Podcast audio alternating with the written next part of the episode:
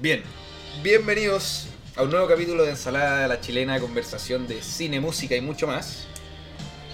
Y como es de costumbre, presento a mi compañero al lado, Ignacio? Quintero, Hola, nuestro hola. asistente, don Agustín Arcos. Y hoy en día tenemos un invitado muy especial. eh, en este es. caso toca hablar desde el rubro más cinematográfico. Concretamente tenemos un actor egresado de la Universidad Católica. Eh, ha tenido la participación en largometrajes como Date una vuelta en el aire del 2020 y Tracking del 2022. Tuvo un rol protagónico eh, interpretando a Miguel Tapia, Los Prisioneros, la serie Los Prisioneros, una nueva.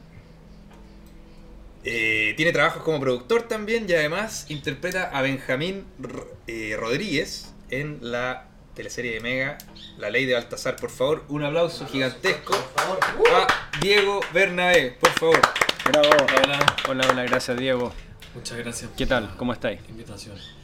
Bien, ¿Todo bien? bien, sí, feliz, muy, muy, muy feliz de estar acá. Oye, Qué bueno, me alegro. para que empecemos de una, Démosle. Ya. cuéntanos eh, tus gustos por el teatro, ¿cuándo nacen? ¿Esto fue de siempre? Eh, ¿Actuar se te dio hace poco? Eh, ¿Siempre tuviste esa chispita?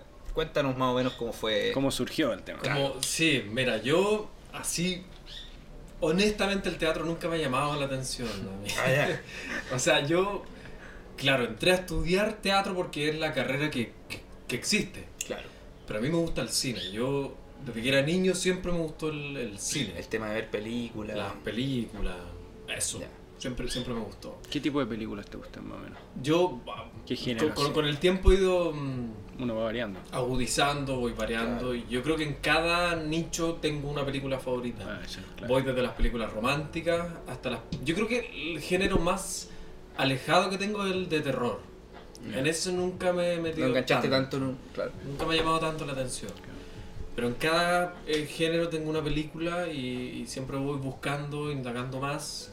Nuevos Uno- temas, nuevas películas. Nuevos temas, aparte cuando uno consume muchos, que yo consumo mucho cine, de repente uno queda corto, Claro. va por más y, y se escapa de las zonas comunes. Claro, Uno te vaya lo más antes. Cine, quizá, clase C, Claro. típico, pero Sí. entretenido. Si uno lo busca, pues, sí. O sea, Eh, sí.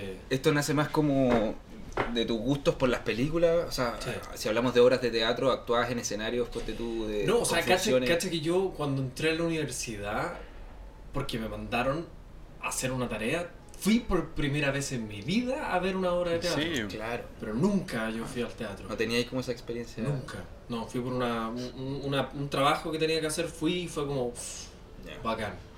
Y yo creo que la paso mejor actuando en, en el escenario que viendo una obra de teatro. Ya. Me, me cuesta ver obras de teatro. Ya. De, de repente me, me desconecto, me Y desenchufo. Eh, el- los musicales, ¿qué te pasa con eso también eh, involucrado también en el teatro? Eh, caché que los musicales tampoco, creo que ahora hace poco... Ver musicales. No, hace poco vi un musical acá que, que me invitaron un amigo en, en Las Condes, ¿Cuál que era viste? una superproducción que era el violinista en el tejado. Ah, también lo vi. Sí. Con Ese fue el el, actor. este- el Daniel Muñoz. O, no, sí, No. Daniel Muñoz. ¿Y qué tal? Bien. Y canta Sí. bien. Eh, sí, él protagoniza el, el violinista. Sí, hay unos profes, unos compañeros. Yo ese fue, es el primer musical, y esto fue este año, Ah, el ¿en primer serio? musical que yo Este he visto. año. Oye, no, nunca ¿Y te me he acercado. Sí, me ¿Sí? gustó. ¿Lo harías de nuevo? Lo, lo vería de nuevo. Hay estos Sí. musicales muy entretenidos, bueno, es un mundazo eso. Sí, No, yo me consta, yo- la mayoría de mis compañeros son fanáticos del mundo musical. Claro. Yo no, yo por eso siempre he sido, o sea, la U sobre todo cuando entré a estudiar nunca logré encontrar mucho una línea con mis compañeros, porque a mí nunca, nunca he sido fanático del teatro, tampoco Claro. del teatro musical, siempre he sido fanático del cine. Claro. Y en Chile el cine ha tenido sus crisis y está como en una etapa de un despertar. Sí. Una transición, sí, Ah, como sí. positiva, ¿no? Sí, Por- lo menos. va Ah, creciendo. Hay que saber que en, en Chile se hizo cine, hubo mucho cine en un momento, hubo una idea de un cine muy grande en una época.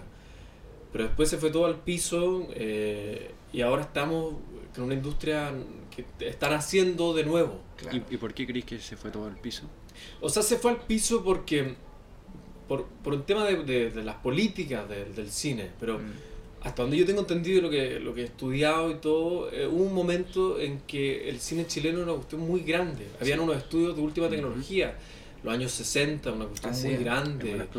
Eh, yo he visto en un par de, de como de digamos de fotogramas o de videos de esa época unas producciones que tú decís como wow acá había una política nacional para invertir en el cine y después obviamente con la época la dictadura todo se fue al, Claro, al piso claro. y eso pasó también con el teatro y con la mayoría del arte De las artes, sí. Claro, entonces eh, volver a tomar una industria tan costosa monetariamente Cuesta. sí. Volver cuesta. a revivirlo cuesta, si tenías razón. volver a revivirlo entonces y el cine chileno con lo poco y nada de recursos que tiene ha logrado pegarle Sí. y ahora yo creo que cada vez más las plataformas están poniéndole el ojo en Chile Sí, ha dado buena. entonces una buena época pero están haciendo no, no, no, no nos podemos comparar Claro. con el cine Está como argentino ren- por claro. renaciendo, ¿no? Un poco como. Sí, yo creo que una- sí. Está resurgiendo un poco. está resurgiendo Claro. el cine Sí. Así que mm, por eso yo, yo po- por, el cine me metí a... Siempre me ha gustado el cine, siempre me han gustado la- las películas. Por eso yo entré a estudiar eh, Claro. teatro, que era como la opción que, que había acá. Y después entraste y. ¿Estuvo a la altura de tus expectativas? ¿Estudiarlo por lo no, menos? No, ¿Te o sea, yo, yo ¿Te- después con el tiempo me di cuenta porque entré a la carrera que justamente le hace justicia a su nombre, es teatro. Claro. cosa. Teatro es teatro y te, y te enseñan todo el teatro en toda su composición, la Sí, escenografía, el maquillaje, claro. el vestuario, Claro. la- las luces y la actuación. Entonces como una rama muy amplia y pasáis poco tiempo en el escenario, ¿cachai? Como poco tiempo Mira, tú no sabías Eh, eso. o sea, en la práctica. en la cancha, en la práctica, Claro, finalmente. claro. Y eso al final, al menos en la malla que yo estuve, después cambió. Yo fui la última malla vieja, por así decirlo. Ah, ya. Entonces pasáis poco tiempo haciendo teatro. Y Claro. tenéis. Nunca tu- yo nunca tuve aproximación al cine. Fue cuando yo salí que empecé a buscar cortometrajes universitarios, fui a castings y ahí tuve una- un acercamiento. Buena. Más lo que yo había estudiado y es como. Es otro lenguaje. Claro, otro Es lenguaje. otro lenguaje. Entonces te das cuenta. De hecho, yo ahora lo, veo en retrospectiva y digo. "Mm, quizás tuve que ni siquiera haber estudiado teatro y haberme metido a, Claro. a- a haber actuado, haber buscado cursos, no sé, o haberme metido de, Claro. de- de otra manera. Claro. Pero igual ahí debe haber un gran beneficio, ¿no? Que de haber salido de esa estudiada de Claro, también no- Sí. Realmente Herramientas no fue en vano. actorales, me imagino. Hay- no, sí. Sí, no, en ese sentido es cierto. Como que lo, lo miro y digo, ya, si no, en verdad hubo larga, beneficio, claro. aprendí un montón, generáis redes de contacto, También, amigos. eso es lo que hablábamos. Y, Claro. y sí, el teatro te genera algo, eh, sí, una, una condición de entender, digamos, como la- las técnicas o la importancia de la narrativa, Mm. que eso después tú lo puedes extrapolar al cine. ¿cachai? Lo importante de una historia y tú como narrador, claro, como, interpreta, como interpretador, ¿cómo se dice? Intérprete. Intérprete. Claro.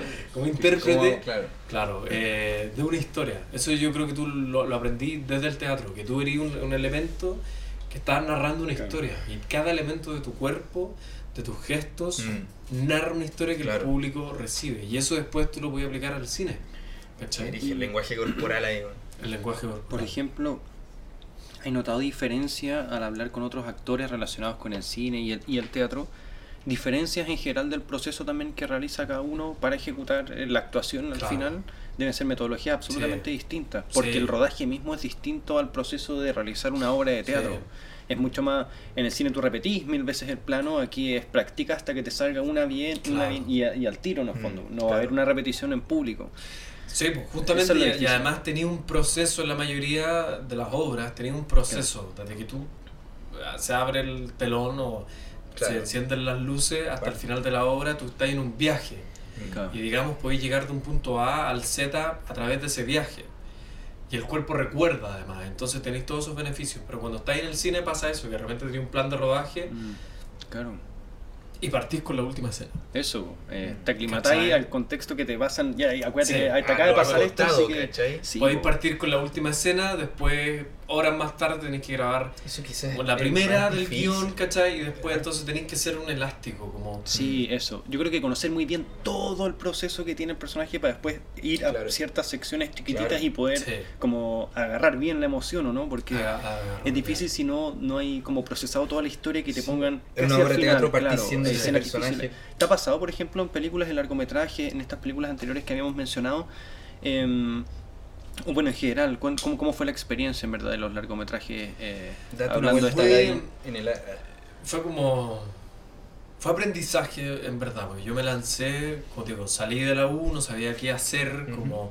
Porque claro, yo entré desde chico, muy chico a la U y dije quiero estudiar cine, pero después pasáis por la escuela de teatro, obviamente es como algo en la Sí. mente que te queda del teatro y el teatro y el teatro y como que te lavan un poco la cabeza.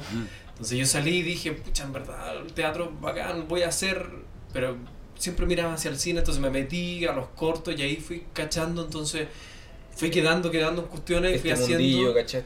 Y ahí mismo fui aprendiendo, ¿cachai? Porque te insisto, en teatro no te enseñan, Claro. ni siquiera una metodología, Mm. que eso, que eso es muy importante, creo, como decirlo desde el punto de vista de la actuación.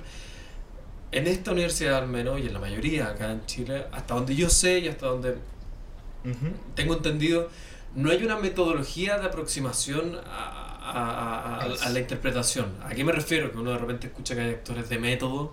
¿cachai? Sí, sí, Eh, eso se escucha mucho. Que se meten mu- Daniel Day-Lewis es como el Sí, po. ícono, ¿cachai? Christian Bale, Joaquín Phoenix, etcétera. que se meten en el rol, viven como el personaje, lo entienden. Pero esa es una metodología de ellos, es una forma de acercarse. Eso te iba a preguntar, ¿qué Pero- opináis de eso? de Porque hay como una especie de grandiosidad hacia estos Claro. actores del método. ¿Opináis que sí o no? Porque he escuchado también actores decir en entrevistas, por ejemplo, Sean Penn, creo que fue que dijo hace poco que, que era pura basura al final todo. Era como...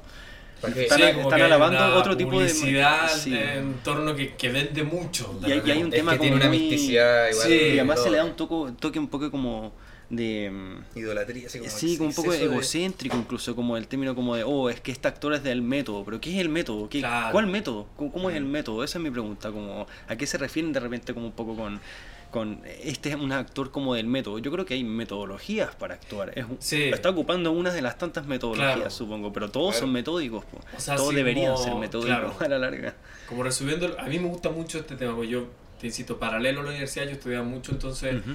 diferenciarle entre el método y metodología. Un método es A más B igual C.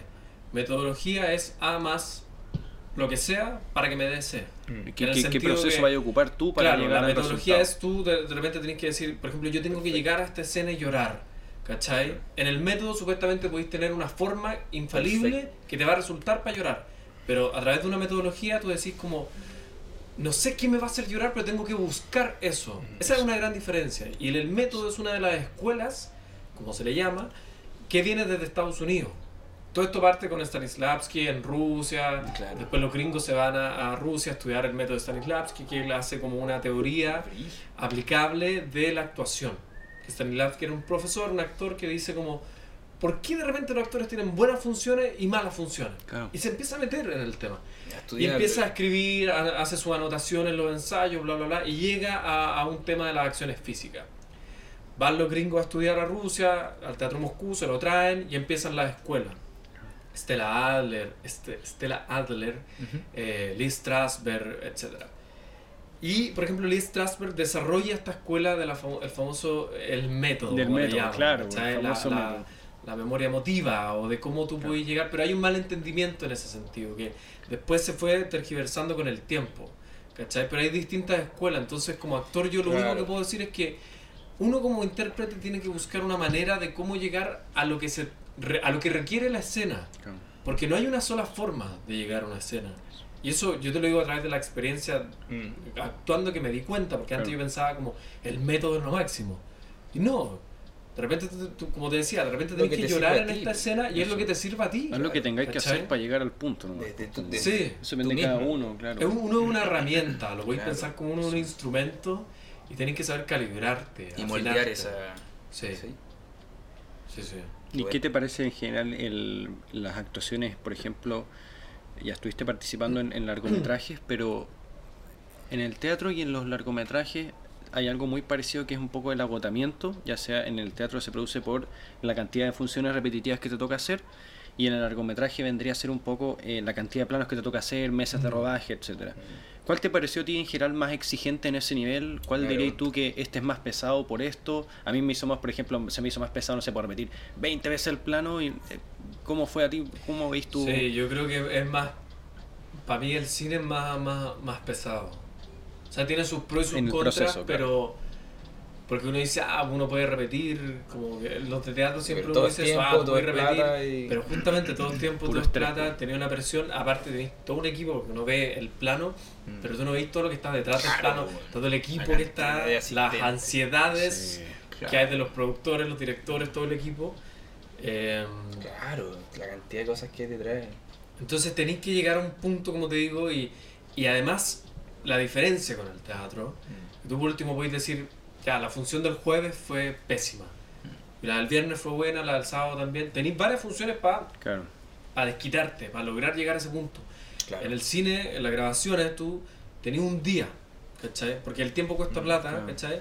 Entonces tenéis una oportunidad y además esa escena la tenéis que repetir, como tú decías, al menos, weón, al menos 15 veces, Sí, por, por decir algo. claro. Depende de los planos que hagáis, pero claro. hacía un plano acá, después el contraplano, el plano de detalle, el plano general. Entonces tenéis que llegar y tenéis que saber dosificar, Claro, ¿cachai? sí. No te podéis poner a llorar al tiro y después que hay seco, Mm. por así decirlo. Tenéis que saber dosificar. difícil eso, no lo había Sí. nunca. Entonces es como, un- es como un músculo, tenéis que saber cómo... Como Oye, contener un poco la emoción para que te dure, como Compa- hacer es estirar la emoción. sí, eso, tal cual. sí, para, que te- para que rinda. Una forma. Para que rinda. Eso, y Sí. qué, qué, qué interesante Y eso sí, de quedarse porque obvio, seco. porque, pero uno Mm. no se da cuenta porque no, Mm. no lo hay hecho, pero brilla esa O weá. ¿Te ha uno no lo piensa. Que sí. te hacen llorar eh, reiteradas veces y después decía, ¿cómo voy a llorar? Claro, ¿Qué que te- hay con los ojos hinchados, no sé, pues ¿Te ha pasado así que te, que te ha costado? Sí, me ha pasado una vez, me pasó grabando que la no te escena salía no, y estaba llorando y bacán al fin. Y habíamos ensayado el plano, era un plano secuencia, lo habíamos ensayado Mm. muchas Oh, veces. ya. la cuestión, ya. Duro.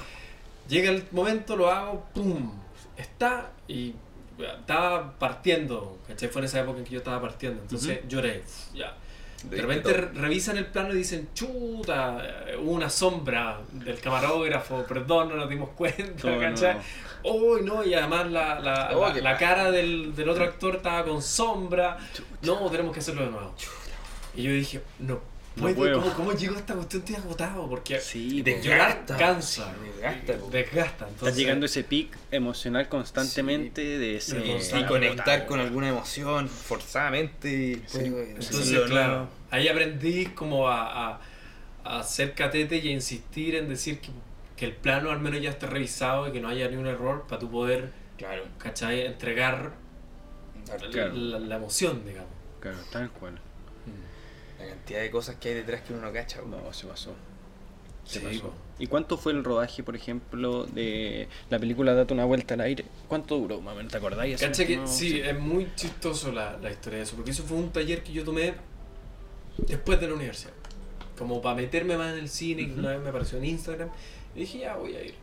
Y era en Balmaceda, allá en el, en el parque de Quinta Normal. Fui y era un director que yo no lo conocía, pero era es una cierta eminencia en el, en el, En el mundillo. en el mundillo del cine, profesor, un tipo muy loco, ha hecho películas, hizo, es como un discípulo de Raúl Zurita, un director muy eh, también eh, de los grandes en Chile. Hay un documental de él, de Zurita también, creo. Sí, no, Zurita uno- así. Ah, buena. Sí, sí, Zurita es uno de los tipos más grandes del cine, eh, como que logró dirigir afuera, etcétera. Claro. Era un discípulo de él. Y este tipo había hecho películas desde el año 70. Yo me metí a este taller y sin darme cuenta, él fue haciendo una película a través de todas las escenas que nosotros íbamos haciendo en el taller. Como yo hice el taller y al final él llegó y nos dijo, hice una película y la postulé a festivales. Y yo así como, ¿qué? ¿Cachai? Qué raro, weón. el tipo aprovecha todo porque... Rarísimo.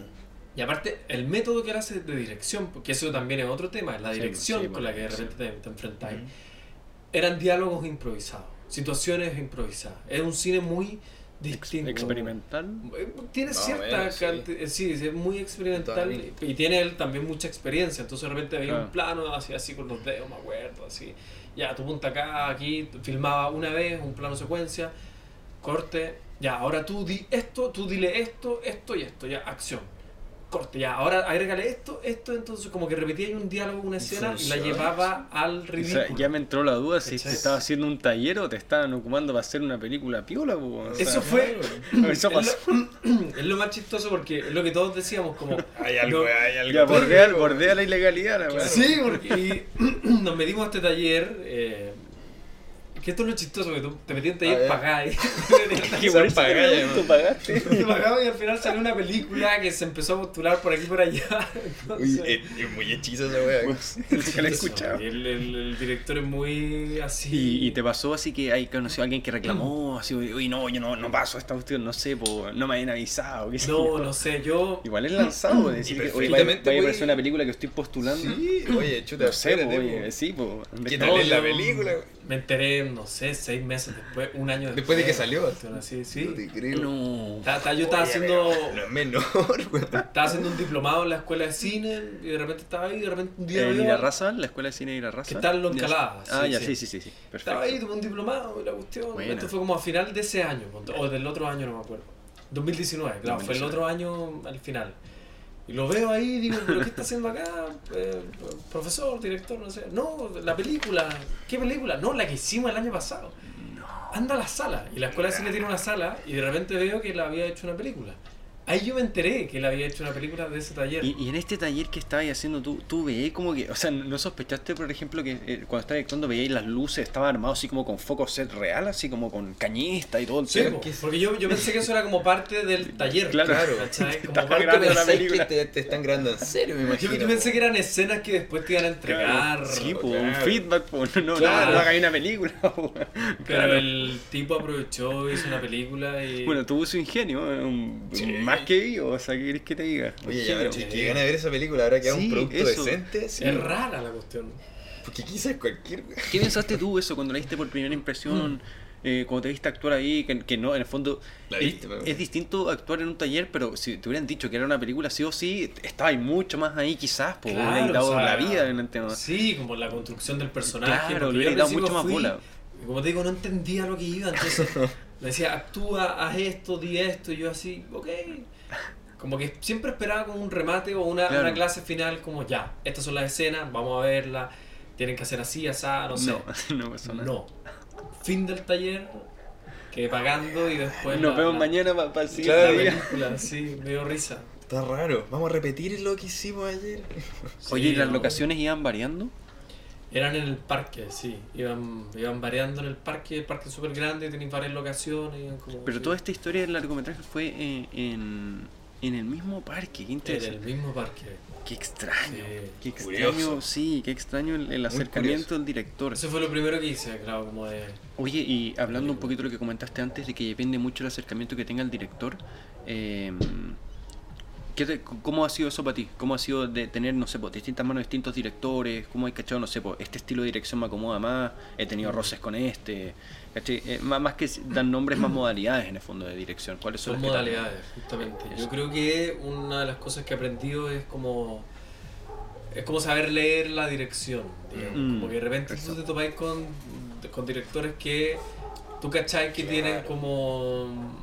Como que son indiscutibles en su decisión. Más cabrones, quizás. Más cabrones, como que tú sabes que tienen cierto ego, ¿cachai? Que en este mundillo del arte hay mucho ego y es delicado, entonces tú de repente sabes cómo más o menos llegar a eso y decirle como, oye, pero tengo una duda, una pregunta, como que va- vaya aprendiendo, para no Sí, generar un, Un- un un roce, roce, claro. ¿cachai? Y como... Y hay otros que eso es genial porque es como entrar y a dirigir y son directores muy bacanes en el sentido que te dicen, mira, me podéis proponer cosas también, las la podemos probar, ¿cachai? Yo lo único que hago al final es como Tomar la decisión. tomar la decisión, última decisión. Claro. ¿cachai? Pero yo sé que no tengo todas las respuestas, por así Mm. decirlo. Entonces yo creo que he aprendido como a, a medir esas tratarlo, direcciones, claro. ¿cachai? Porque en verdad el tema del ego, Sí. que no se habla, a veces es muy difícil en tratar, y sobre todo con la dirección. Es como la cabeza Sí, de... sí, tal cual. Entonces yo creo que he ido midiendo ahí, como, ah, ya aquí, sé que mejor quedarse callado. Claro, viendo ahí nomás cuando, claro, cuando acercarte. Claro. Es complicado ese tema, sí, el tema de los egos, como decís tú. Y mm, no solo se era en dirección, me imagino que en el mundo actoral también debe haber un tema Sí. complicado ahí de, de los egos, ¿o ¿no? ¿Te ha pasado, ma- ma- sin dar nombres, pero en general, ¿te ha pasado que, que allí entrado puta a un set y, es- no sé, pues no te saludó, bueno, bueno, no sé, pues te pasó un momento incómodo que ahí saludó un gallo bacán y que ni te pesque, no sé, pues. ¿Te ha pasado una, Sí. una situación así como de, de pretensión por la otra persona? parados de raja, no sé. Claro, Ha cual. pasado, sí, sobre todo cuando tú estás partiendo y como que te Sí. estás haciendo un nombre y como un espacio, no te pescan. No todos, Mm. pero hay algunos que no te pescan, ¿cachai? No están ni ahí. Porque ¿no? yo siempre como muy nerd y llego como, oye, ensayemos la escena, tirémosla hace un, un Claro. par de veces, como... Hay tipos que te dicen, sí, obvio, ¿cachai? Como probemos, pero de repente como llega todos lados, que hay gente acogedora y Sí, otros claro, que... claro, gente acogedora y gente que no, de repente no te pescan, ¿no? Llega la- el momento de acción. A mí me ha pasado, sin dar nombre, Claro. no te pescan y llega el momento de acción y a veces ni siquiera te miran a los ojos para actuar. ¿Por qué? Porque supongamos que la cámara está, está allá, ¿cachai? La cámara está ahí. Entonces tú tenías un tema con, con, con lo que dais del rostro a la cámara, como el perfil. Claro. Entonces si tú, por ejemplo, estamos actuando acá, Ah. la cámara está allá, si yo te miro demasiado en perfil, pierdo un poco, por ejemplo, este ojo, el derecho. Claro. Entonces actúo para allá. claro. Aunque tú estés ahí, te actúo para allá. Entonces tú me voy a decir los textos y yo te actúo para acá. Con tal de que Qué se vea más mi cara. Bueno, estáis priorizando al final cómo digáis tú, Sí, como que hay actuación. actores y actrices que priorizan eso. Es mucho de la vieja escuela, yo cachado. Mm. ¿Cachai? Como si tú estás frente a mí, no, yo miro para allá. ¿Cachai? Entonces ni siquiera te miro los ojos. Tú me, tú me decías el texto y yo te miro para allá. Claro. ¿Cachai?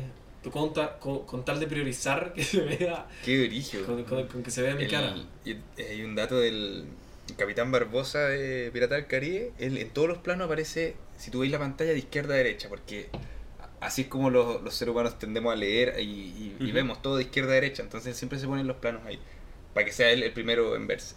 Ah, sí. Ah, sí. bueno. Y vienen unos datos. Y es difícil eso porque obviamente tenéis que encuadrar de acuerdo como al eje típico que te enseñan y no pasarte para el otro Sí. lado porque si no perdís la noción como del espacio Mm. de donde estés viendo la escena. Pero es peludo, nunca me había fijado en eso. ¿Mm?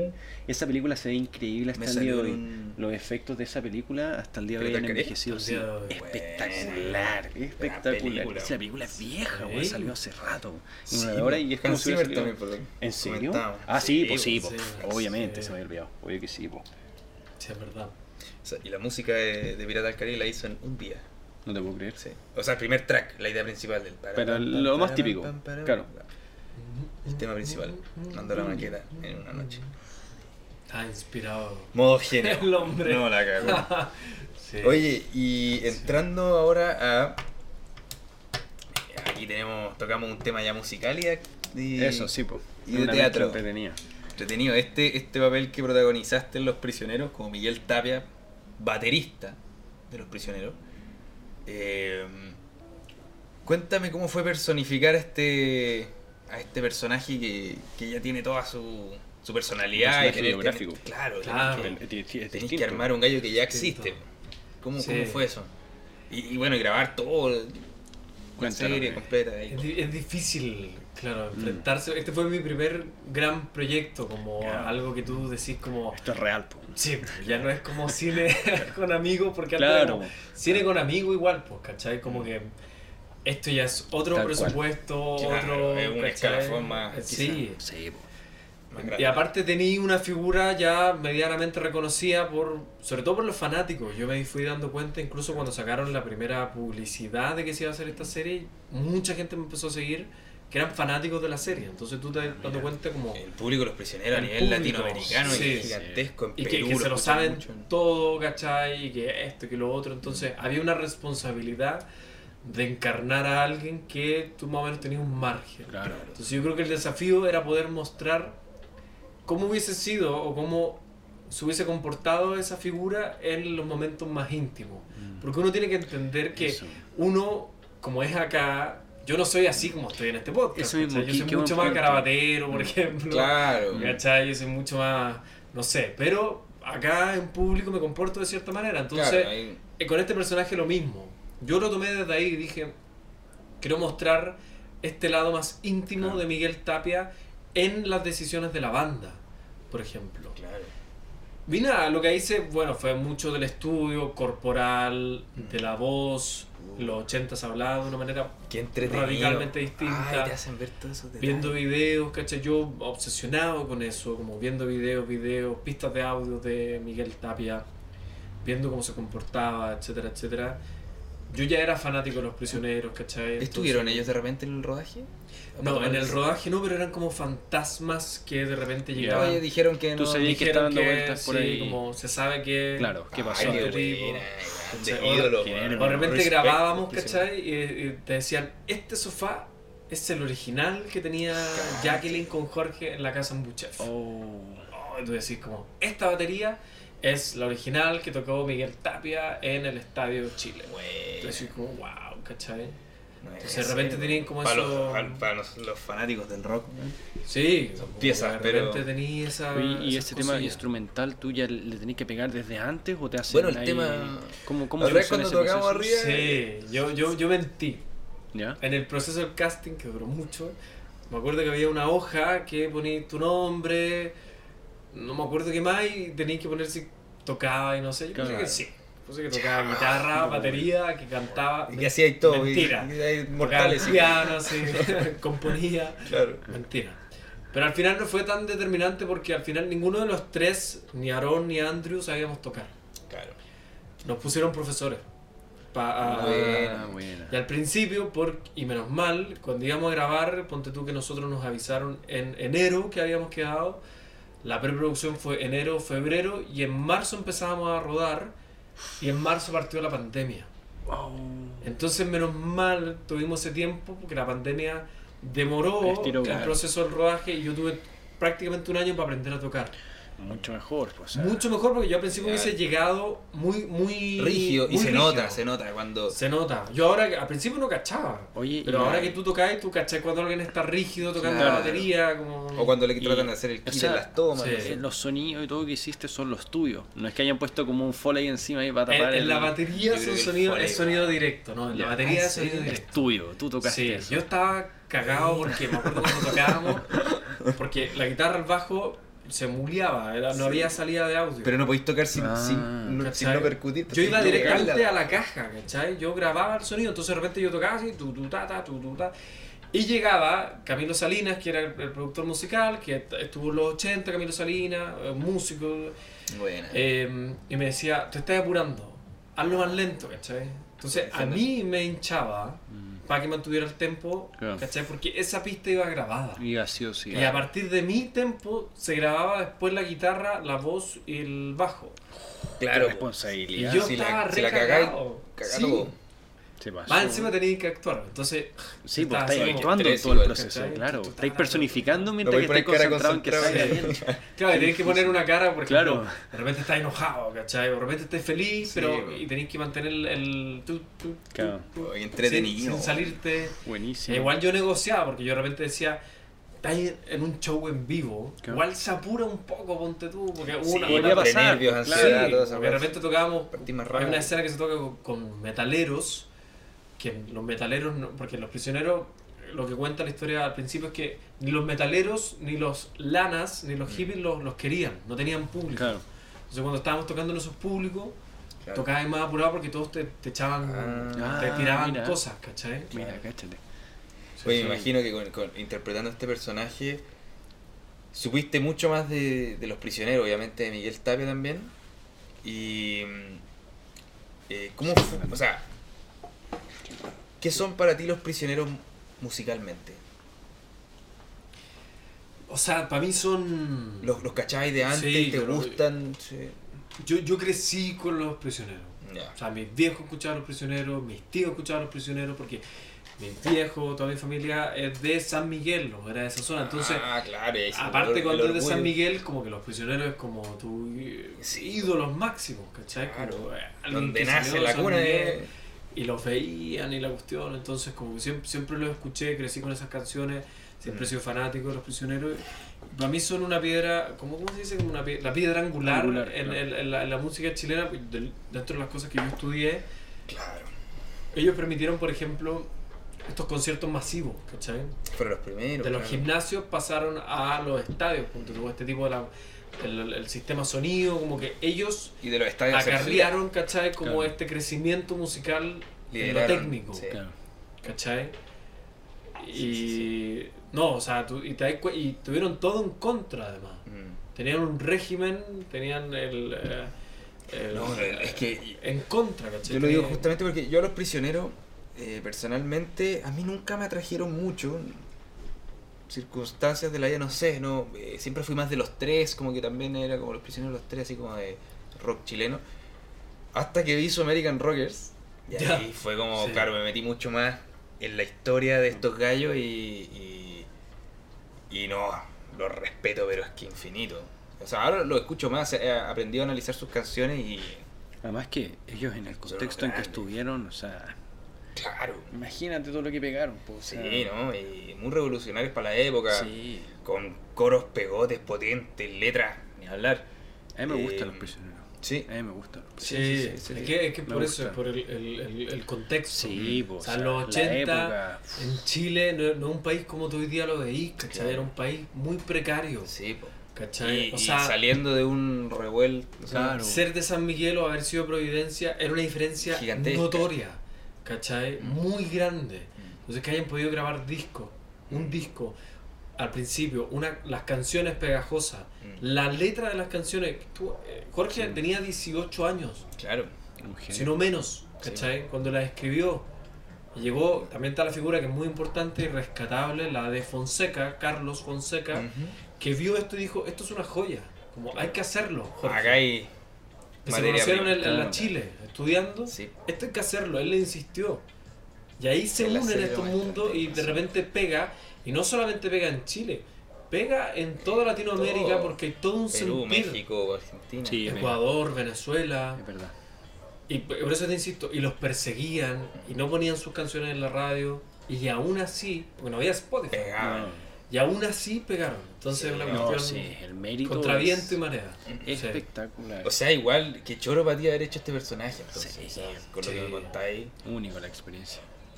Sí, único. Espectacular. Fanático, yo, Sí. yo era fanático de los prisioneros y estar acá.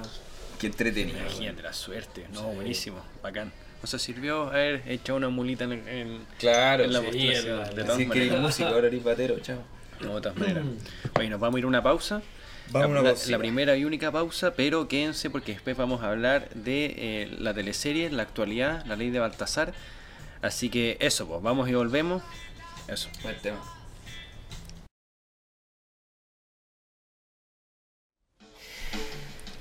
Bueno, bienvenidos a la segunda parte del podcast Ensalada la Chilena. En este capítulo con Diego Bernabé, actor actualmente de eh, La Ley de Baltasar. Estuvimos hablando un poquito antes de su paso por eh, la serie Los Prisioneros, opiniones del cine chileno, teatro también. Recordemos que él estudió teatro en la Universidad Católica. Así que, em, nada, pues en esta parte vamos a partir hablando por eh, La Ley de Baltasar. Eso. Este es un tema que le interesa harto a la gente. No, y para que nos conté un poco parte el, el pase, así como a grandes rasgos, ¿cómo ha sido esta experiencia ya de, de entrar a una teleserie Local, de Claro, Negra, sí, weón, con actores. Claro, Cototo? actores, claro. no, actores, bueno. genial. ¿Sí? Genial, o sea. Sí, yo no, no lo tenía planificado. eh, nunca lo pensé, nunca. No es que no quisiera, pero nunca me vi en una teleserie como con la posibilidad de actuar en una teleserie.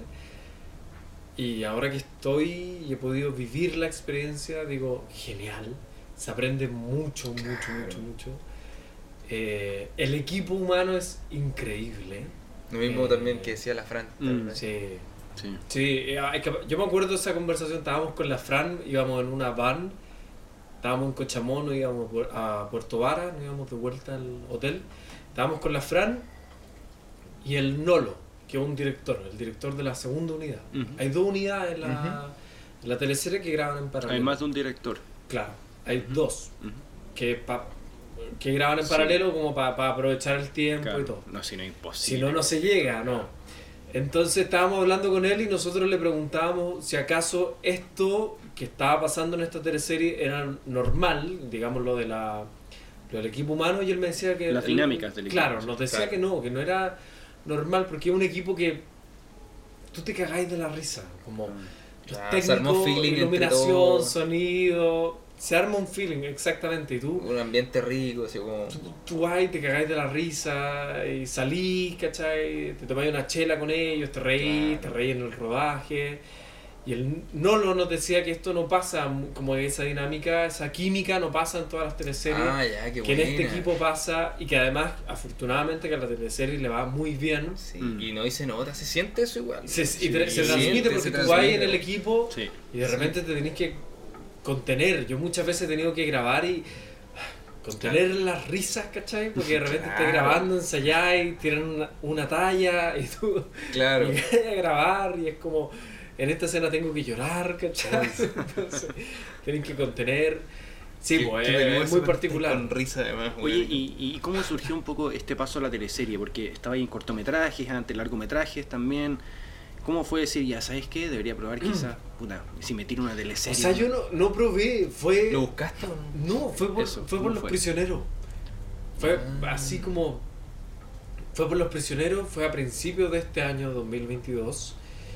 Eh, yo me acuerdo que estaba andando en bicicleta y me llama una productora y me dice, hola, eh, te queremos presentar por un casting. Me contó de una teleserie que viene para el Mega. Y yo, cero fe. Mm. Claro. Dije, ok, no pierdo nada, pero tampoco pensé en nada. Como Claro. que no fui con la expectativa, dije, ya.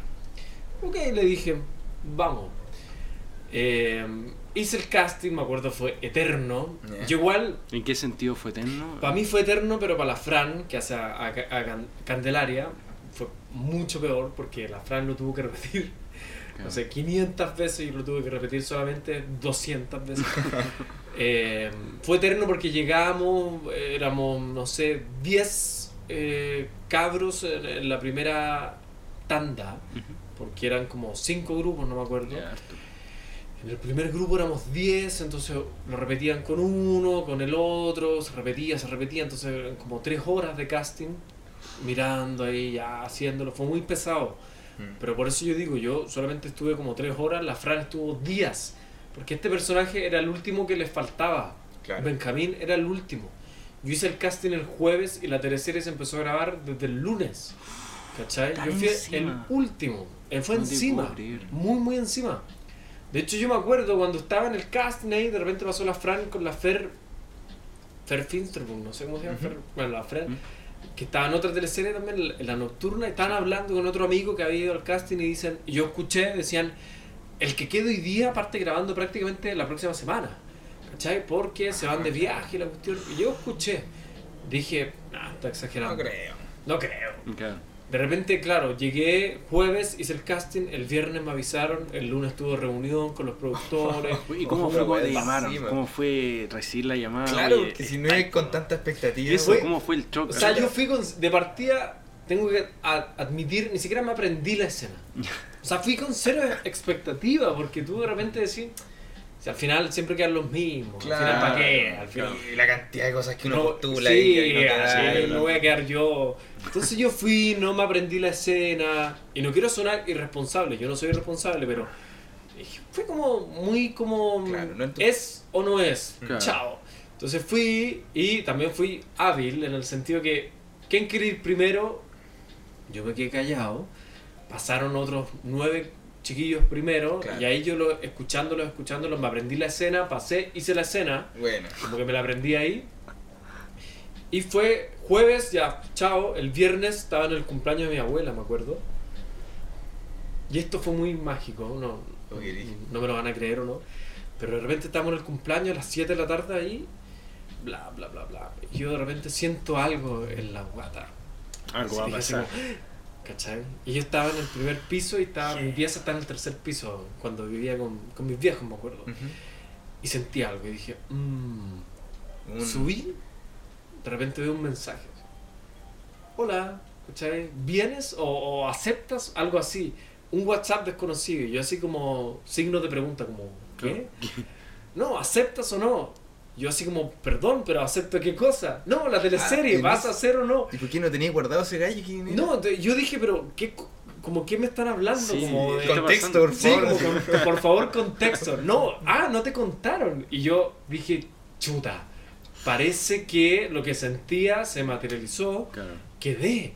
No, sí, y ve- veo el mensaje y me dice, quedaste en la teleserie. ¿Te puedo llamar? Y yo así, chuta, ya, hablé, quedé en la teleserie, partía la próxima semana. Fue muy encima. Todo así, pero pa, Encima. pa, pa, pa. Todo fue muy encima. O sea, yo. Es muy loco porque el casting el jueves y yo ya el lunes, el martes estaba actuando con Pancho Reyes, que era mi abuelo, y que yo le decía, te quiero mucho, tata, No la cago. como de una, y yo así sin entender todavía, como lo que procesar. sin que- procesarlo. Ahora que me acuerdo, yo, yo una vez le pregunté a la Fran por qué no salía en, en, en los inicios. El comercial Aparece en el opening. cuando... Yo siempre he preguntado eso, ¿por qué no los ¿Por ponen? qué no aparecen en- ustedes dos? ¿No Nosotros con la. Fran no aparecemos, es porque no el personaje de Benjamín no lo como tenía. digo, no lo tenían, como el casting fue el jueves, ellos el viaje, cuando fueron a grabar el comercial, se fueron el viernes. Ya Entonces yo ni siquiera tenía prueba de look, No, nada. todavía no, como que no habían estudiado los productores quién quedaba, quién no, era muy encima. Entonces por eso yo no, con la Fran no aparecemos en el opening Mm. y no aparece, Ah, yo mira. tampoco aparezco en las fotos eh, oficiales, que es como esa prueba de cámara que de repente el Mega sube como en Instagram, Sí, como, sí, sí, sí. ¿qué personaje? Sí. Yo no aparezco porque yo todavía no estaba seleccionado. Claro. Entonces sí, fue, Oye, qué fue buena explicación. encima. Yo siempre me la he preguntado por qué no aparecen Yo en el pregunté los intro. primeros capítulos y... ¿Sabéis que yo pensaba serán demasiado terciarios, pero igual aparecen? igual. ¿Cómo, ¿Cómo no los tú a... aparece todo el mundo y es una intro larga y se repiten los personajes dentro de la intro. Y dije, ¿cómo no los van a haber metido? aparecen todos los demás y todo. Claro. Ah, cáchate, era por eso. Mm. Qué buena, qué buena Sí, explicación. muy loco, Qué fue interesante. muy, Qué brígido. muy encima. Todo tan encima uno diría que... Y claro, como son megas producciones, tienen todo cachado desde Claro. antes, no sé. Sí, igual. yo me sí, estoy... A pesar tanto quizás yo me estoy yendo de tarro. Pero se puede cortar. Pero sí, sí, yo me acuerdo, el- como te digo, esto fue un jueves en la tarde, el viernes en la noche me avisan. Yo todo el fin de semana así como chuta. El lunes llego así, ¡pum! Me ponen 15 capítulos, como ya. Apréndete esta Sí, cuestión. Y en esa mesa era una mesa larga, el director, la productora, la Kena Rencoret, que era como una. que yo sabía de nombre, que era como esta, este personaje. Claro. Pancho Reyes, ¿cachai? Gabriel Caña, Ignacia Baeza, que eran tipos. Nombres grandes, nombres claro, grandes que yo claro. decía, ¿cachai? Claro. Claro. Y Está estás- de codear pestañaste y estás Leyendo ahí. escenas, como ya, Claro. lee esta escena, capítulo 5, escena 3. Qué increíble. Capítulo 15, ¿cachai? Y como dando la tecla de una. Y yo así como, ya, ¿cómo es este personaje? La Claro, oye, y eso mismo, ¿cómo ¿cachai? fue este personaje? ¿Cómo fue Benjamín? ¿Cómo fue cómo cuando te presentaron el personaje, fuiste al casting, me dijiste que, claro, no te aprendiste mucho al principio las escenas y todo, pero pero sobre todo viniendo ya de largometrajes, ¿cómo fue este personaje en cuando te lo entregaron? Mm. ¿Sentiste que tenía hartas capas eh, o, o tú lo tuviste que pulir más? No sé. ¿cómo fue eso cuando te entregaron el personaje de Benjamín? Claro, yo, yo al principio era muy Mateo, como me, me regía mucho por lo que decía, que era como la escuela también un poco como del cine, la cuestión. Y ahí tú entendís que hay un tiempo que, que es como la dinámica de cada producción. La teleserie funciona una- en una dinámica mucho más rápida. Claro. Se escribe el capítulo, se, se graba, ¿cachai? El cine por lo general siempre tiene un poco más, mucho más, tiempo, los guionistas piensan mucho más, entonces en, el- en las teleseries de repente pasa que hay frases o cosas que no son tan buenas o que no pegan o que son muy repetitivas porque no los guionistas están a full, son Sí. cuatro o tres guionistas que están a full, escriben no sé cuántas historias, no sé cuántos capítulos, entonces como una máquina, ta, ta, ta, entonces obvio que de repente se pasan cosas. Y en ese sentido, como te decía, yo al principio era muy rígido y después fui cachando, aprendiendo también, como Francisco Reyes, que tiene Mm. no sé cuántas teleseries en el cuerpo. Yo al principio le dije, Pancho, si te puedo decir Pancho, Claro. Pancho, eh, enséñame. Claro. Como yo quiero aprender de esto, dime. Como voy a aprender de ti, te voy a preguntar, ¿te molesta? Y me decía, no, dale, pregúntame. Y yo decía, si tenía algo que decirme, por favor dime, porque yo quiero entender el género. Yo nunca vi teleseries. Eso mismo te ¿sabes? iba a preguntar antes, si es que alguna, no sé, ¿Alguna teleserie chilena que te Me acuerdo gustado? de Machos, Macho. Machos. que era de mi época, y Brujas, Brujas también. un poco, Ya, pero sería. claro. ¿Cachai? Nunca, nunca... Lo que les decía antes, como yo siempre más de películas también. Claro, por eso Entonces, ahí hay uno, tiene uno que entender que son lenguajes. Por ejemplo, una película de amor es un lenguaje, una comedia es un lenguaje, Claro. un drama es un Tiene lenguaje sus y una reglas. tiene sus reglas. tiene sus reglas, entonces eso también tenéis que entenderlo. Yo tuve que sacar muchas cosas del cine, como Mm. no, no ocuparlas, Claro. olvidarlas y concentrarme en la teleserie. Claro. Cómo funciona ese lenguaje de la teleserie. Oye, ¿Cachai? y, Eso. y con este personaje de Benjamín, em, tuviste poco tiempo de preparación en general. Em, Claro.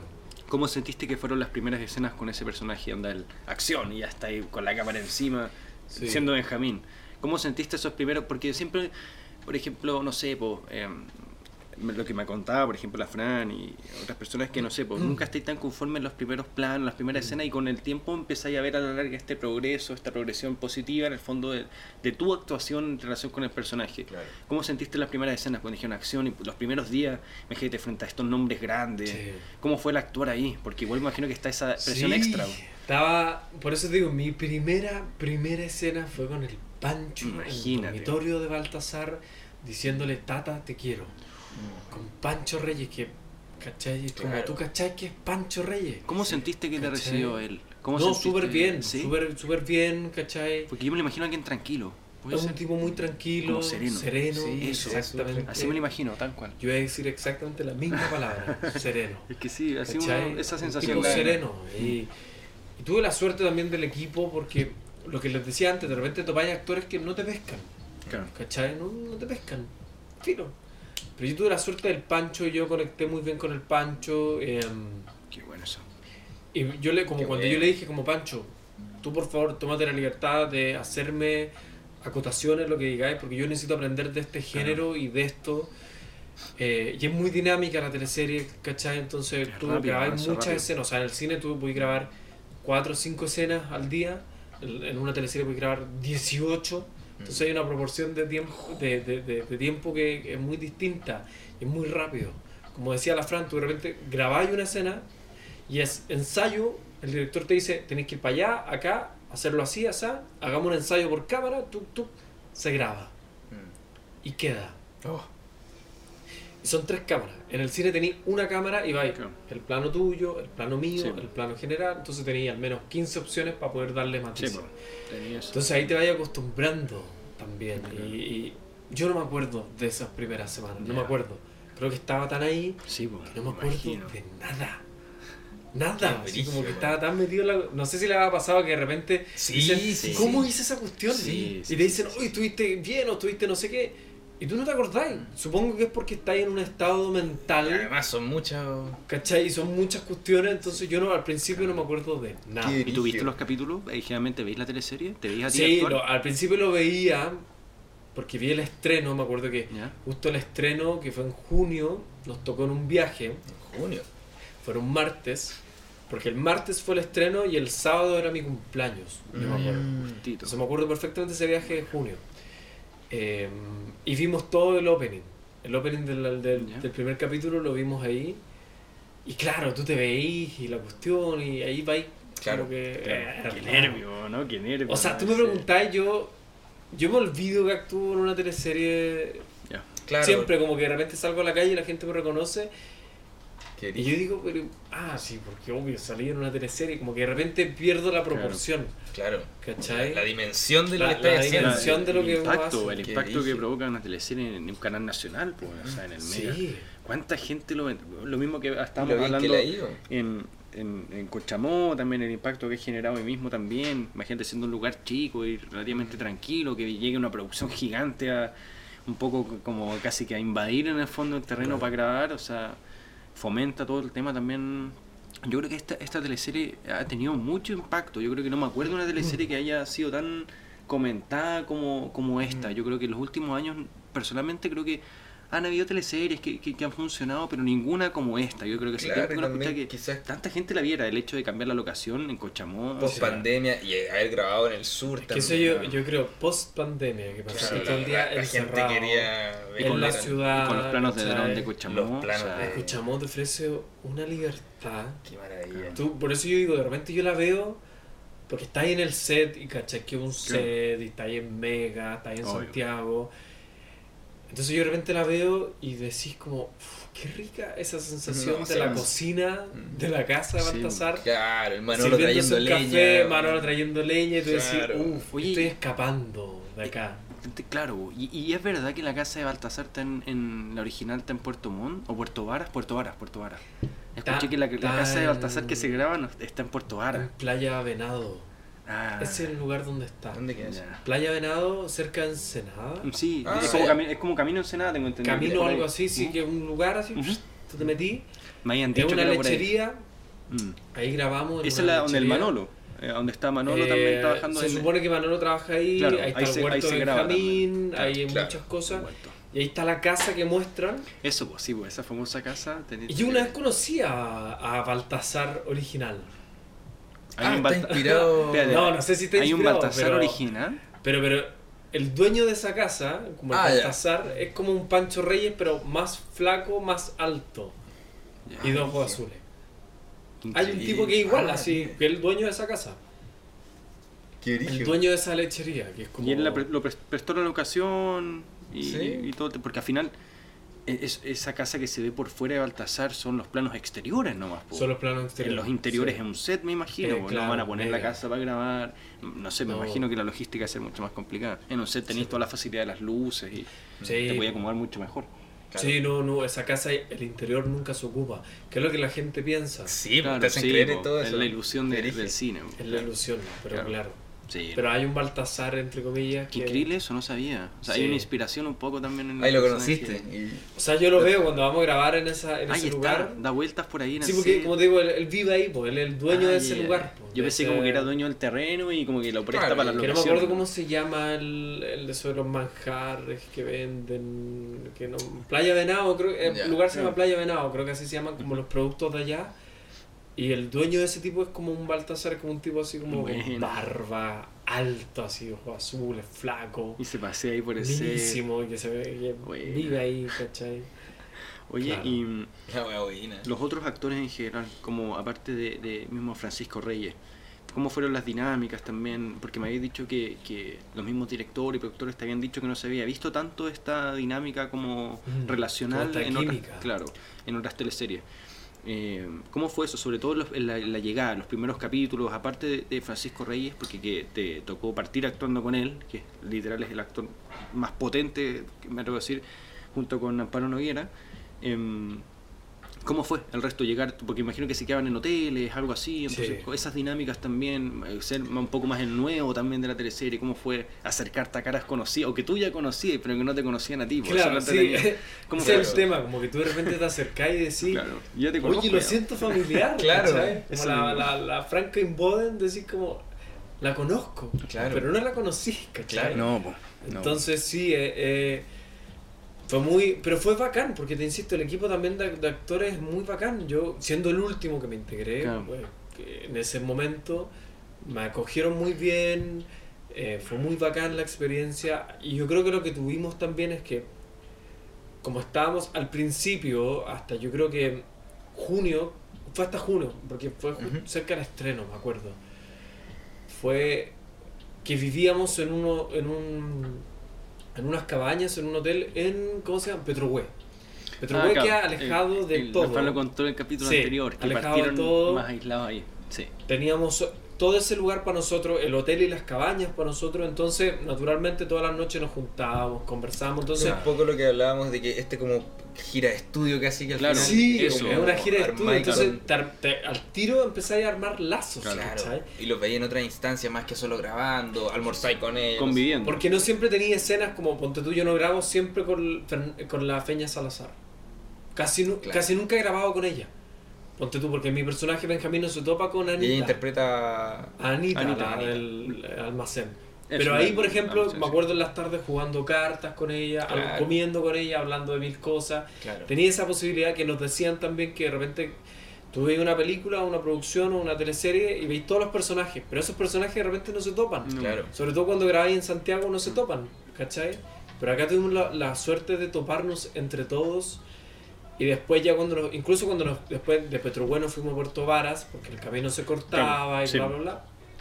En Puerto Vara es lo mismo, cenamos en una mesa larga, todos, ¿cachai? Estamos ahí, compartimos. Qué rico. Entonces, yo, yo creo que eso también ayudó al grupo Sí, a, por a armar lazo y confianza. Otro tipo de confianza que solamente es como ya extra de pega, así como que, no sé. Oye, ¿y tú crees Claro. que, que esa dinámica que se formó con los actores cambió la dinámica misma de la relación de los personajes mismos de la teleserie? ¿Yo sentís que, por ejemplo, no sé, ciertas Mm. parejas se ven más afiatadas en, en la pantalla producto de esta relación que se surge afuera? Como, Sí. ¿Hay podido ver ese cambio? Como se nota en el Yo- fondo en- a través de la actuación la unidad del grupo. Esa es mi pregunta, Sí. si se puede ver eso. Sobre todo en tu relación con rodajes anteriores que han sido más formales, entre Sí. comillas, no tanto de formar lazos de amistad. Mm. Entonces, ¿pudiste ver eso también? ¿Viste ese lado como de la integración también en el rodaje mismo? Como que, Sí. Porque, ¿sabes lo que me pasa a mí cuando veo la teleserie? Que siento que la- lo- las- las personas, más que los personajes, eh, como que se quieren genuinamente. Eso me pasa con la teleserie. Es muy raro lo que me pasa con la teleserie porque yo soy mañoso para las teleseries chilenas. que no, sácame esta cuestión. Claro. Pero esta la veo así, pero súper atento. Y eso me pasa, ¿sabéis? Que noto como hay algo, no sé si serán todos pedazos de actores, pero hay algo muy genuino en la emocionalidad que hay. Como Mm. da la sensación que está el corte y siguen siendo amigos. Eso es lo que me produce. Claro, y eso no pasa siempre en los rodajes. Tú te das cuenta cuando es un rodaje más formal en ese aspecto. Entonces, Cuando hay buen equipo de trabajo se nota. sí, Sí, uno lo ve nota. en el resultado final. Esa Y en todas, las, en, en todas las cosas generalmente. Sí, po, es que eso, eso es lo que yo creo que pasa, que Es- se, transmite Mm. además en el equipo. Sí. Hay Se motivaciones distintas. Sí, yo Tal creo cual. que, claro, se, se transmite más allá, como que todos nos llevamos muy bien, hay una buena química. Claro. Eh, sí, yo creo que definitivamente eso se traspasa Se- la se pantalla. nota, se nota. ¿cachai? Se- O sea, se yo, nota. yo lo veo, Sí. o sea, yo lo hablo al menos como en mi caso en particular, por ejemplo, con, yo con el Lucho. Con el Lucho Tu relación con el Lucho en la teleserie es. Como yo- no yo- tengo dudas que es genuina en es la vida real. genuina, o sea, yo partí con él, los, primeros viajes nos, nos Mm. fuimos conociendo y yo me enamoré del Lucho así de una. Y él se enamoró de mí, fue como una, una- algo instantáneo, como que Que llevamos muy se nota, weón, Da la se nota en la sensación escena, de que ustedes están hablando y alguien escondido pone grabar la cámara. Esa sensación Ponte da. tú. Como bacán. esa sensación da, como que si estuvieran hablando algo cotidiano y alguien, alguien se pone a grabar así como escondido. Es tan Claro. genuina la sensación como que eso, traspasa el corte, como el corte y Sí. sigue esa relación que Sí, no eso, debe pasar siempre. Eso es muy interesante porque una vez se, co- se, se habló, se conversó, que desde el punto de vista, esto lo decía el director, Ujú. Nicolás Alamparte, decía que desde todas las teleseries que él ha dirigido sentía que en esta en particular Oye, la, tecla era una tecla nota. un poco más hacia el naturalismo. ¿Cachai? Era una tecla mucho más cotidiana. Como que yo creo que tiene que ver también por el equipo humano. Yo Sí. creo, sí, y qué increíble eso, porque además, Qué bueno, los mismos dilemas de los personajes son cotidianos, o sea, son situaciones cotidianas sí. que, que pasan. Todo podría pasar. Sí, entonces es, un- es una buena mezcla esa, la, la relación que se forma como afuera en el fondo de las pantallas, más el propósito mismo que le quiere dar este director de la naturalidad misma. Entonces, ese complemento creo que yo nunca lo había visto en una teleserie. Yo creo que por eso le ha ido también a esta teleserie también. Mm. Todos los personajes son súper... eh, se quedan en las personas, yo creo que yo creo, hace cuánto no me acordaba de todo, casi todos los personajes, te sabéis, súper Sí, es un Eso es muy raro, es es muy raro. Pasa poco. Que te Son quedan en, la retina ¿Te los personajes. todos? Eso. ¿Cachai? Sí. Sí, eso es un buen punto. Y eso no pasa siempre. Es muy difícil lograr que todos los personajes generen casi el mismo nivel de impacto. En el... Es muy raro. además entretenido porque como está ambientado como en un pueblito chico donde Claro. todos se conocen, Eso. al final todos interactúan con todo y, y- y es... Sí. Si te gusta uno, claro, al- algún momento la vas a ver con el otro Claro. y... Y sabéis que yo me doy Es cuenta que, que la cuestión funciona muy bien cuando discrepo con las decisiones. Cuando empiezo, no, pero es que cómo hay que hacer esto, po, weón?".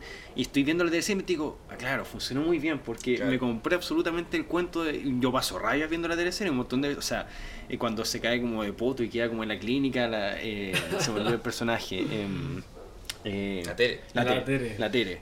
También, puta, que rabie también, y que el otro, y que estaba con la pareja actual, con la, la Antonia, y puta, y la va a ver al hospital. Todos esos dilemas, como que al final, claro, te ponen, te acorralan un poco. Y tú dices, pero ¿cómo no la ir a ver? Pues si recién acaba de estar con ella, pero tenía Sí. otra postura que la otra lo está esperando, claro, como que está viendo la. Entonces, es todos esos dilemas, Sí, como bien, porque bien son puras temáticas que te acorralan así como moralmente, como Mm. si es que está bien y que está mal, al final uno Claro. opina distinto. Yo he escuchado opiniones de todo esa situación, sobre todo en esa situación, como de, si se cae en el fondo, tú ex- al fondo hay, hay un- un- una parte muy delicada donde este personaje como que se pasa para el otro lado cuidándola. Entonces tú estás ahí todo el rato como expectante, como, oye, este no se va a pasar para el otro lado. Ese, ese, ese límite es lo entretenido, yo creo, como de, la Sí. histo- de las historias que están planteando. como eh, Yo nunca Claro, lo he porque visto. está otra- inmerso. Sí, po, y la Entonces, vi, y sería muy fome si los personajes en general tomaran las decisiones correctas. Claro. Eso Porque mismo. entonces no tenéis drama y Sí. no tenéis nada que ver. Eso. Siempre lo, lo entretenido es las malas decisiones Sí, que po. te llevan.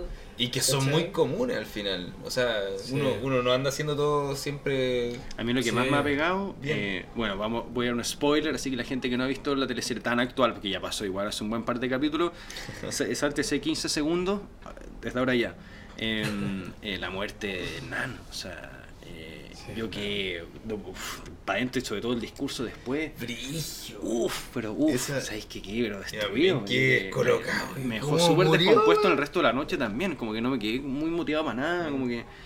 Esa, esa sensación, yo creo que nunca me habría imaginado que una teleserie del Mega me, hubiera- me pudiera provocar algo así tan tan fuerte, en verdad dejarme descompuesto el resto del día, como las actuaciones de, bueno, Cañas y todo, todas las actuaciones que están al hay- Hay, máximo. muchas escenas icónicas.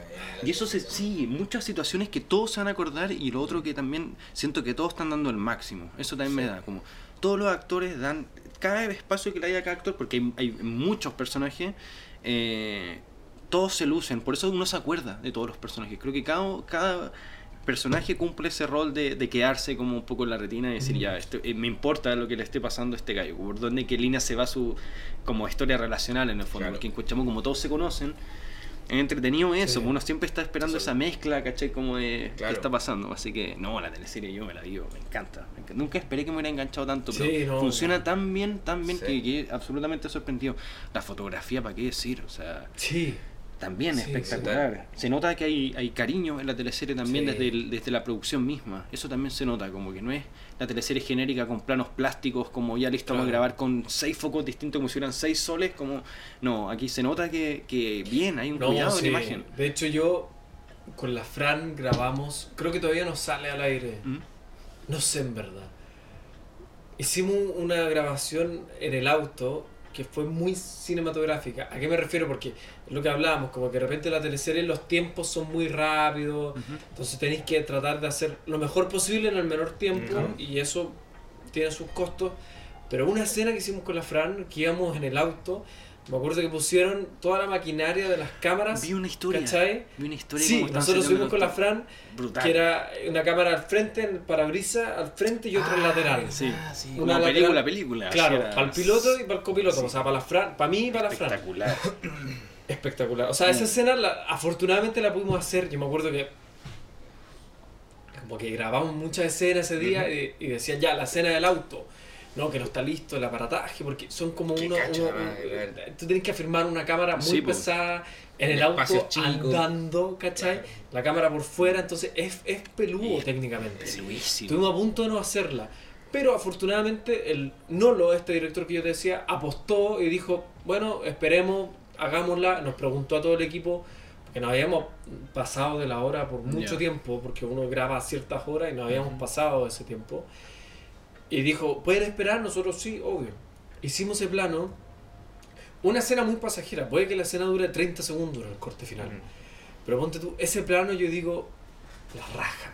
Eso ¿En qué sentido? Como que tú lo veías y decís, Eso es cine. ¿cachai? Como lo más cercano al cine, como el poder hacer esos planos Qué que rico. de repente tú veis una, una teleserie, una cuestión, cuidados, sí. claro, y tú lo pasás nomás, decís como, Mm. obvio, si la cámara está ahí, porque tú no pensáis en que tiene que haber una La cámara. logística, Claro. La logística, tú no pensáis en eso, tú lo veis como un ojo. Claro. Como Pero que cuando si, uno se empieza a meter en los términos del rodaje, nunca veis una película igual. O No, sea, escena que claro. veis la descomponís al tiro. Aquí está la Sí. cámara, está la luz, aquí está. Y listo, y como medio segundo y sigues viendo la película Sí. normal. Pero cada escena hay una mini descomposición Sí. en segundos al tiro. Y uno, eh, aquí está la caña, aquí tiraron la cámara al tiro. Incluso cuando veis un eh, contraplano natural, estáis viendo, ah, ya están haciendo esta técnica. Miren, no se pasan del eje. Y todo el rato Sí. estáis pensando, es como es como manejar. ¿cachai? Que cuando uno aprende a manejar, aunque vayáis de copiloto, siempre estáis atento que vaya a volar. Siempre estáis como Claro. un poquito de semi-alerta. Sí, Pasa un poco eso cuando uno ve películas, ejemplo. o Sí. teleseries o cualquier Pasa. material. Me imagino que pasar un poco con la música también, como oye, aquí hizo este gallo, esto Sí, están haciendo este sí. Yo en la música soy nulo, pero debe pasar mucho eso también, como pilláis un poco los hilos de cómo se hace. Cuando ya sabéis el Sí, truco. completamente. Y valoráis también la técnica. Sí, se aprecia. O sea, Como- claro que dura 5 segundos. Yo he estado. Me tengo mi polola, veo muchas películas y yo, por la pobre, se tiene que aguantar todas las películas que le propongo. Y es una así como típico, así como cine ruso en blanco y negro, como tres horas horrible, así que nadie cree. Sí, la pobre se tiene que aguantar todo eso, pero literal hay películas que yo he estado así, no, saben, era un plano que no me acuerdo en qué minuto y que es espectacular y dura 4 segundos, pero. Y me dice, y eso era, pero es que le dije, pero esos 4 segundos son una logística para una semana Sí, entera. sí, ¿cachai? claro. Cuando uno valora eso es cuando la película es Claro. uno sabe cachai el ojo para una película buena, ¿cachai? Así que. La wea. Sí. Es verdad. Sí. Sí. Qué dije, weón. Oye, em, entrando ahora más. es un poco que el, el punto fuerte de lo que fue esta teleserie, lo que decíamos en Cochamó. La Y- locación. La locación misma es Y, fuerte. y claro, ¿cómo es, ponte tú, em, cuando van a grabar a Cochamó, convivir con la gente de allá, con, no sé, por lo, si es que conviven con gente de allá o es si van- se mantienen en su mundillo porque igual como graban todos los exteriores se topan con la gente de allá, imagino también pueblos chicos, ¿cómo es eso también? Hay un impacto ahí, me imagino. Claro. sea, con el rodaje, la producción genera sí o sí un impacto ahí. ¿O no? Como Sí. hasta el comercio que habíamos hablado un poco antes.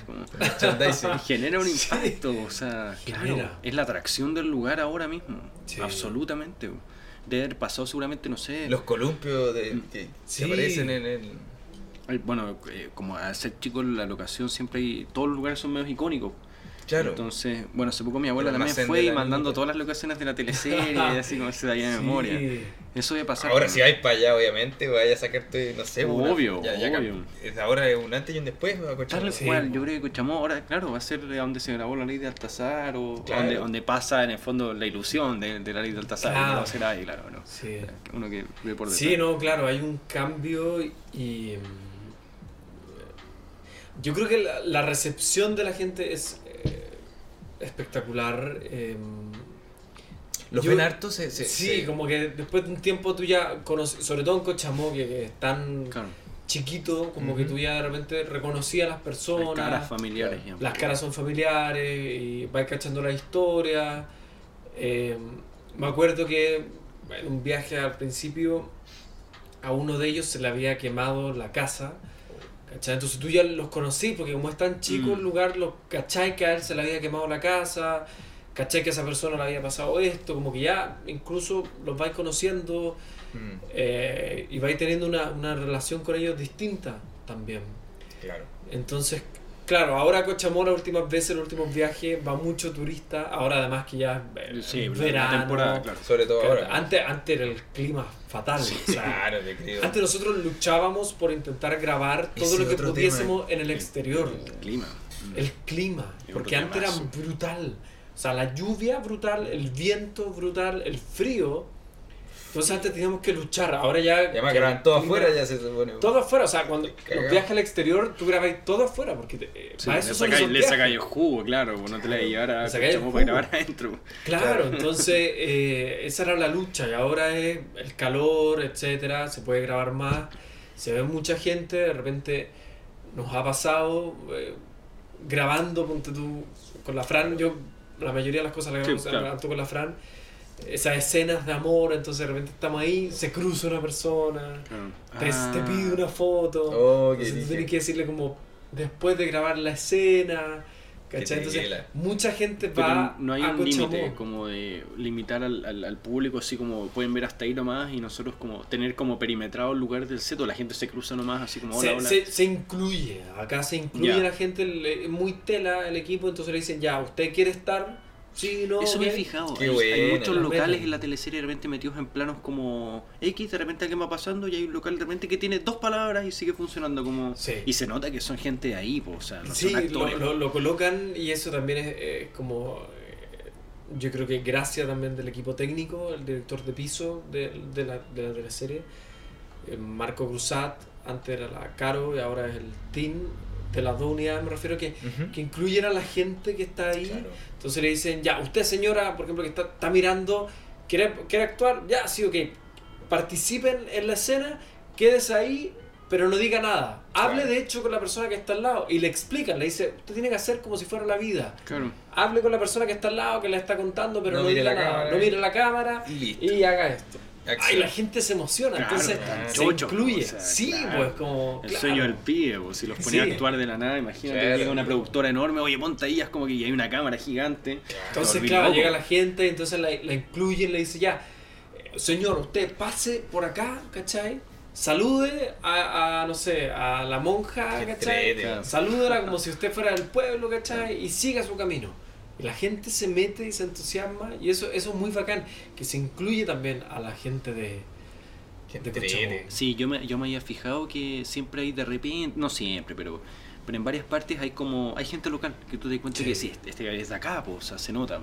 Así que, mm, em, y bueno, una pregunta un poco de eso, como todo este tema de la logística, la producción. em, tengo entendido que tú también tenés trabajos como productor. Sí. ¿no? ¿Y cómo veis eso, en el fondo, cuando tú veis... eh, cuéntanos un poco también cómo, cuándo han sido tu, eh, eh, tus trabajos como productor y cómo, eh, en el Y ahora fondo... que habéis visto a estos productores. Eso también, mismo, como, cómo, cómo notáis tú, chuta, no sé, pues quizás se me ocurran ideas para mejorar esto, o quizás Sí. me gustaría implementar esta cosa, esto no me gustó. ¿Cómo ha Claro. sido eso? Tu rol Claro. como productor y lo que viste ahora. Yo partí como productor de lo que les contaba antes de este director, cuando yo me enteré de que había Claro. hecho la película, yo ahí estaba tomando un diplomado de, de producción. Ya. Eh, justamente en la escuela de cine. Ahí me metí porque como a mí me gusta mucho el cine, a mí me gusta todo lo que tenga que ver con el cine. Mm. Tanto detrás de cámara como enfrente de.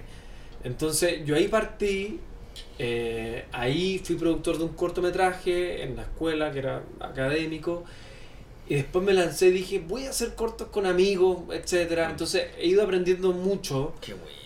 Eh, claro, ahora lo veo desde la teleserie y también mucho más, ¿cachai? Como, Claro. como que tú vayas apuntando cada vez más hacia arriba, o al menos yo como Idealmente. hacia arriba vais viendo y voy armando contactos. De hecho, a mí me cuesta porque de repente estoy con la mente desde actor, de repente lo veo como director, que a mí también me gusta Uf, qué dirigir, difícil, de claro. repente como productor. Entonces como que estoy así, como lo que tú que decías. como de que- todo un poco. Claro. Sí, como y como que estáis ahí y veis las cosas desde muchos puntos Mm. de vista, como Tal cual. ah, la dirección, pudiste haber puesto el plano acá, o producción decís como, para conseguirte este vaso tuviste que haber hecho esto, haberte pedido Sí, este permiso, entonces me cuesta de repente acallar esas voces. Claro. Pero he aprendido mucho también, yo creo que en esta teleserie lo que sí me gustaría rescatar es que he aprendido de liderazgo en producción. Y Ya. ahí quiero hacer una Ya. mención a la Chichi, Mm. que es la productora de la teleserie, que siento que ha tenido un liderazgo que yo, desde mi crianza, o lo que uno piensa que es liderazgo de repente, que es como un liderazgo duro, Recto, rudo, sí, recto, claro. pesado, así. decís, me cuadrado, imaginé el cabrón al tiro, pero nada, claro. Nada que ver. Un buen Yo aquí, liderazgo eh, completamente dinámico, distinto, o sea, dinámico, escuchar a los demás. y es- sí, y la, y la también. Chichi es una persona que, que, que, que de repente tiene problemas tan grandes. O sea, yo me acuerdo ese día que no pudimos llegar al hotel porque el camino estaba cortado. O sea, realmente estaba Imagínate. cortado, no se podía pasar. Problema gente. Habíamos terminado de grabar a las 8 de la noche una escena de todo el elenco. Teníamos que llegar al hotel. ¿Qué hacemos? Entonces yo me puse en los zapatos ¿Dónde de la Chichi y decía, duermen? ¿qué hago? ¿Dónde duermen? Muchos de ellos tenían pastillas que tomarse que no se pudieron tomar. No sé, la gente que tenía lentes de contacto, la gente que tenía sus cosas, Todos no sé, toda la toda la gente Eso. alegando. Entonces yo decía como, uff, ¿cómo maneja la presión esta productora? Yo antes hubiese dicho como, naturalmente esta persona pierde la paciencia, no Claro. sé, y es como, oye, oye, no, y ella muy tranquila, y fue como, chiquillo, nos pasó esto, vamos a hacer esto. Entonces yo ponte tú y aprendo desde la producción, Soluciones. Soluciones y además mantener la calma. Calma, Cabeza fría. Cuando tú eres la persona el que nivel de está, estrés ahí. claro, cuando está en la cúspide y tenés que tomar las decisiones y eres encargado de un equipo, si tú estás alterado, alterás a todo el equipo. Sí, sí, sí. Tú si tenés tú que estás tra- si tú tranquilo- no eres el primero en transmitir eh, ese Sí. relajo. Tenéis que transmitir seguridad. Entonces yo en ese sentido, de cada producción y cada productor o productora aprendo algo y en esta he aprendido que de repente tenéis cosas muy, muy, muy difíciles de manejar, pero siempre con una actitud positiva y tranquila. y todo eso yo lo agarro desde, sí. desde- como La- productor y lo aplico también en, mi, en mis producciones. Mm. La frialdad, sobre todo, ¿no? Mm. La frialdad para actuar. O sea, eso es clave, tal cual como decís tú. O sea, si tú te alteráis, alteráis a todo el resto. ¿no? Si no podéis Sí. perder el control porque eres una de las cabecillas. Entonces, eres referente en este caso en el, en el minuto del rodaje Claro, mismo. Entonces, sí. no podéis fallar, po. No, no te podéis dar ese lujo de estresarte y, y perder el control nomás. Claro. Porque no se puede nomás, po. Sí, si lo perdís no. tú, lo pierde el resto. Sobre todo en escenas que de repente tienen que actuar y, y la teleserie igual tiene una dinámica cándida, es como feliz. Sí, Claro. Entonces, Sí, po. Sí se- no sí estar se- en un mood claro, eh, sí, negativo. como negativo, Sí, como que se transmite. Opaca, y se claro, nota, se eso se transmite súper fuerte, sobre todo ahora que eh, el fuerte para mí en la teleserie es, es lo positivo que transmite, lo que estamos Claro. hablando antes, esa energía como recíproca entre los personajes, y tú decías estos gallos ha- hacen un corte y siguen existiendo, que también es muy importante, sobre todo para un actor, yo creo, como el lograr que el personaje trascienda, es por ejemplo, todos los personajes de la teleserie yo me los puedo imaginar durmiendo, es una cuestión súper loca, es súper rara, pero para mí un personaje funciona cuando yo a ese personaje me lo imagino durmiendo, cosas súper rutinarias, lavándose los dientes, a todos esos personajes me los imagino así, como en una vida cotidiana, Claro, diaria. obvio. Eso es que funciona porque Sí. trasciende un poco la acción misma, sino que está esta tridimensionalidad del personaje. Claro. Y tú entendís la coherencia del personaje. Eso, Mm. eso, Eso, ahí ahí es cuando meta. funciona un personaje, cuando tú decís, me lo imagino perfecto en esta situación. Mm. Eso, tal cual. Cuando lo podéis representar en cualquier contexto, Sí. sigue siendo esa esencia, esa persona. Eso es un personaje también completo, como en Sí. no solo en personalidad, sino en acción y lo que transmite al final. Porque Claro. las acciones son las que las que los definen al final. pues, Entonces yo creo que eso también es súper importante, el, el complementarlo bien. Así que es súper interesante. Sí, muy.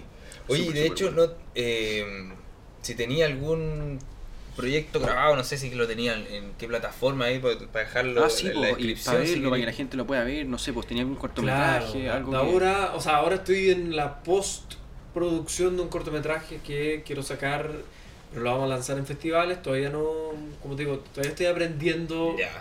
como a ver cómo funcionan lo de las plataformas, Eh, cómo se también. Es todo un Uf, tema, uf, ¿cachai? Eh, y pero ahora me quiero lanzar con algo más grande y más mediático. Claro. Entonces ahí espero que salga y, y ahí voy a estarlo promocionando. Pero ahora en verdad son Perfecto. cosas más, más chiquitas. Más como- íntima. más- Sí, como más entre amigos, ¿cachai? Claro. Porque esto es muy difícil. Bueno, de ahí se hacer. parte. Es que- De ahí tal cual. De ahí se parte entonces. Absolutamente, eh, sí. El siempre lo importante es un buen guion. Tú puedes grabar con un iPhone, un celular, lo que quieras, pero Sí. cámara, la mejor cámara. Pues si tienes un mal guion, cagaste. O sea, Claro. Yo El justamente y siempre he pensado potente. eso y ahora leí un artículo hace poco, ponte tú, de este año, de 700 series y películas que se estrenaron en streaming, o sea, Netflix, Mm. Amazon, HBO. Las que más funcionaban eran las un buen guion. El guion, más que una escena apoteósica, más Claro. que una imagen increíble, el guion. La gente, yo creo y he aprendido que también la historia es por lo que uno conecta. La ley de Baltasar, uno conecta con la historia. Naturalmente uno como ser humano conecta con Mm. historias, ¿cachai? Tú te, Sí. tú te empezás a intrigar con la historia de las personas. Más que algo como el tipo saltó, la chica voló por el aire y ¡boom! Como que esas cosas pasan. Mm. Pero las historias es donde uno empatiza. Y claro, y donde podéis pegar fuerte ahí Sí. con la audiencia. Sí, un buen guion. No hay nada como un buen guion. Una buena historia al final. Si eso es lo que buena Si funciona. tenía ahí, ese es el esqueleto ya del. Sí. Es la columna principal Sí. al final de un. Si te, después buen te movís con un buen guion, ahí ya son detallitos y ya Sí, todo debería es un salir buen bien. producto. Sí, sí. Oye, vamos a empezar a cerrar ya. Se nos es. acaba un poco el tiempo, ha estado muy Buena, buena la buena, conversa, buena que me quedan preguntas, pero estuvo muy interesante, pudimos abarcar varios aspectos, tu largometraje, cortometraje, tu paso por la ley, actualmente la ley de Baltasar, teatro, un montón de cosas, así que mm, Como siempre, síganos en las redes. sí, pues recuerden seguir. No eh, olviden suscribirse. Eso, suscríbanse y Gracias nada, ¿qué por te pareció vos? ¿Cómo, cómo- qué tal todo? Cuéntanos ahí. Increíble. ¿Sí? Sí. Eso. Yo ya había escuchado otro, otro capítulo, digamos, de, de este mismo podcast y genial. No, buenísimo. O sea, Muchas gracias increíble. también. Bacán tenerte acá. La conversa es más que ¿Alguna entretenida. cerrar el capítulo? ¿Alguna Sí, po, una canción, por favor, estimado. Elige una Cualquiera, canción. una que te Cual- guste. cualquiera, cualquiera. La que, Cualquiera, ¿verdad? primera que se te ocurra y La esa era la con la que vamos a cerrar.